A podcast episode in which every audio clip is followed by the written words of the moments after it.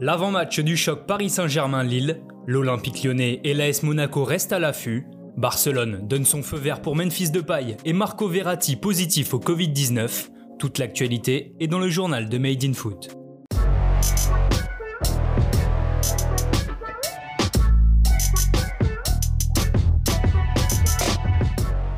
La Ligue 1 est de retour. Après deux semaines de trêve internationale, le championnat reprend aujourd'hui avec cette 31e journée qui marque le début du sprint final. Le suspense est toujours présent dans la lutte pour le maintien, pour la course à l'Europe, mais surtout pour le titre, et ce samedi s'annonce décisif. En ouverture à 13h, l'AS Monaco 4ème reçoit le FCMS 9ème au stade Louis II avec l'objectif de monter provisoirement sur le podium en cas de victoire. Meilleure équipe de Ligue 1 sur les 10 derniers matchs, la formation de Niko Kovac est invaincue à domicile en 2021, mais prudence puisqu'aujourd'hui le club de la principauté sera privé de trois joueurs cadres. Le latéral droit Ruben Aguilar est malade, quant aux deux pépites Sofiane Diop et Aurélien Chouameni, elles sont toutes les deux blessées. En face, Metz n'a gagné aucun de ses trois derniers matchs et sera toujours privé d'Ukidja, Nguet et Pajot.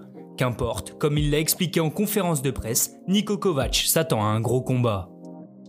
À 17h se tiendra le choc de la journée entre le LOSC 2 et le leader, le Paris Saint-Germain.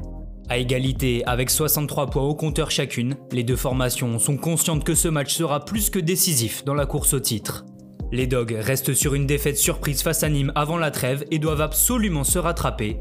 Sans victoire au Parc des Princes depuis 1996, Lille se déplace aujourd'hui sans Tcheka ni Deux absences préjudiciables, mais pas autant que celle de Marco Verratti au PSG, le club de la capitale a en effet annoncé hier que le milieu de terrain était positif au Covid-19. L'Italien devra donc observer une période d'isolement de 7 jours et sera donc absent face aux nordistes, mais aussi pour le quart de finale aller de la Ligue des Champions contre le Bayern Munich. Mauricio Pochettino pourra toutefois compter sur sa star brésilienne Neymar, de retour de blessure, un atout de choix au moment d'affronter la meilleure défense de Ligue 1. Eux aussi jouent gros, en déplacement sur la pelouse du RC Lens 5ème, les joueurs de l'Olympique lyonnais savent que Lille ou Paris perdra des points aujourd'hui, et ça, les Gaunes veulent en profiter. Après seulement deux victoires lors de leurs cinq derniers matchs de championnat, les Rodaniens n'ont plus vraiment le droit à l'erreur s'ils veulent décrocher un titre qui les fuit depuis 2008. Pour ce déplacement périlleux dans le nord, Rudy Garcia devra toujours faire sans Oussem Aouar blessé. Le capitaine et leader technique Memphis Depay sera bien là et espère réitérer sa performance du match aller lors duquel il avait inscrit un doublé pour valider le succès des siens 3 buts à 2. Équipe surprise de la saison, la formation de Frank Hayes ne devrait pas changer ses habitudes et adoptera sans doute un 3-5-2. Les hommes en forme des 100 et or ces dernières semaines, Jonathan Klaus et Seko Fofana seront bien là. Coup d'envoi à 21h. Pour terminer ce journal, on reste du côté de Lyon avec deux informations mercato. En fin de contrat en juin prochain, Memphis Depay se dirige de plus en plus vers un départ du côté du FC Barcelone. Hier, le quotidien Sports a indiqué que les dirigeants catalans avaient donné leur feu vert pour recruter l'attaquant néerlandais.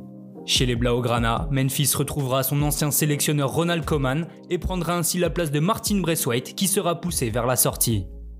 Autre mauvaise nouvelle pour les supporters lyonnais, Christophe Galtier a balayé les rumeurs de transfert l'envoyant à l'OL pour remplacer Rudy Garcia. L'actuel entraîneur de Lille a affirmé n'avoir aucun contact avec Jean-Michel Aulas ou Juninho, je donnerai la priorité au LOSC, a-t-il même annoncé au moment d'évoquer une dernière fois son avenir. Merci à tous de nous avoir suivis. N'hésitez pas à vous abonner, liker et partager. On se retrouve très bientôt pour un nouveau journal.